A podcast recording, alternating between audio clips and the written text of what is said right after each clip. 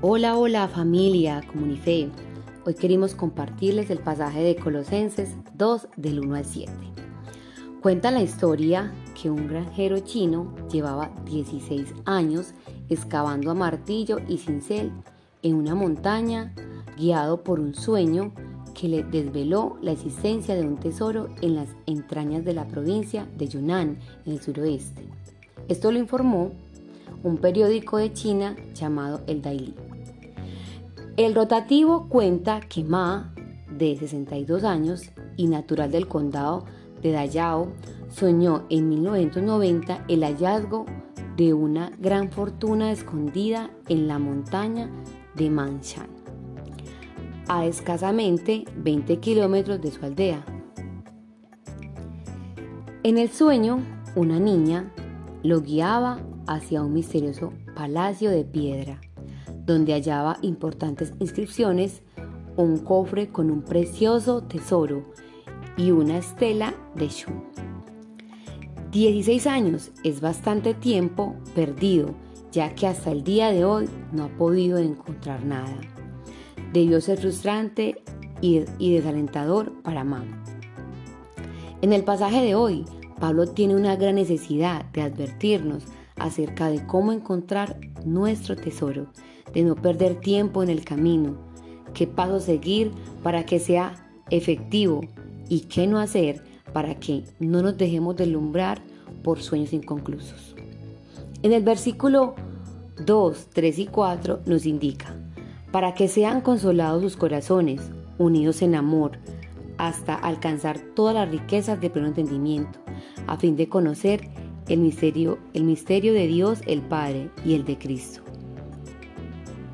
en quien están escondidos todos los tesoros de la sabiduría y del conocimiento. Y esto lo digo para que nadie os engañe con palabras persuasivas.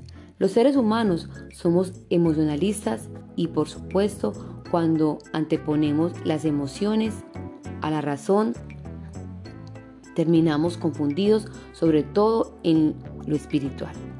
Al leer este pasaje, vemos cómo el apóstol Pablo estaba profundamente preocupado por la iglesia en Colosas, porque estaba amenazada desde el interior por falsas enseñanzas. En amor, el apóstol Pablo expuso el peligro que amenazaba a la iglesia. La receta a esa enfermedad es la lealtad a Jesucristo. Cristo era todo lo que la iglesia necesitaba. Es por esta razón que hoy queremos resaltar también la parte final de este pasaje donde Pablo dice, por eso de la manera que recibieron a Cristo Jesús como Señor, vivan ahora en Él, arraigados y edificados en Él, confirmados en la fe como se les enseñó y llenos de gratitud. ¿De qué sirve estudiar la carrera de arquitectura si finalmente te dedicas a la medicina? ¿De qué sirve prepararte para una maratón si no la corres? Probablemente ya has escuchado estos ejemplos, pero son ciertos. No sirve de nada llenarte de conocimiento de Cristo si no vives en Él. Todo ese aprendizaje debe ser trasladado a la acción, al cambio, a la transformación de tu vida. Si deseas ser seguidor de Jesús, significa morir a tus deseos, a tus ideas y poner primero las de Él por encima de las tuyas. Pero solamente de esta manera puedes darte cuenta de lo que una relación con Dios significa. A través de tu entrega a Jesús, puedes darte cuenta del amor tan grande que tiene para ti. Hemos podido experimentar cómo el seguir los principios de Dios por encima de nuestros deseos de reaccionar diferente traen bendición a nuestra vida.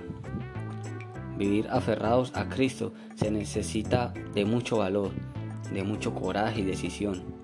Estos atributos se juntan para que puedan decir, no puedo yo solo, he fallado y he pecado contra Dios, necesito ser perdonado y reconciliado con Él. Hoy queremos reflexionar acerca de las angustias que tenía Pablo respecto a los peligros que rodeaban a la iglesia que seguían a Jesús. Debemos comprender que esos peligros de los que Pablo habla son para nosotros hoy tan reales como nunca. Así como en los días del apóstol Pablo, los hombres intentaron destruir la fe por medio de tradiciones y filosofías. Hoy en día, por medio de los agradables conceptos de la alta crítica, la evolución, el espiritismo, la teosofía y el panteísmo, el enemigo de la justicia está tratando de conducir las almas por caminos prohibidos. Para muchos, la Biblia es una lámpara sin aceite, porque han convertido sus mentes en canales por medio de los cuales fluye creencias especulativas que producen falsos conceptos y confusión.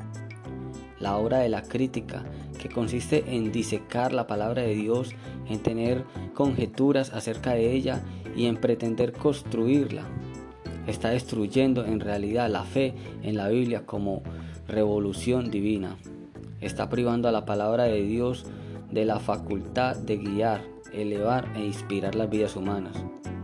Mediante el espiritismo multitudes son inducidas a pensar que el deseo es la ley más importante, que la libertad es sinónimo de legalismo y que el hombre es responsable solo ante sí mismo.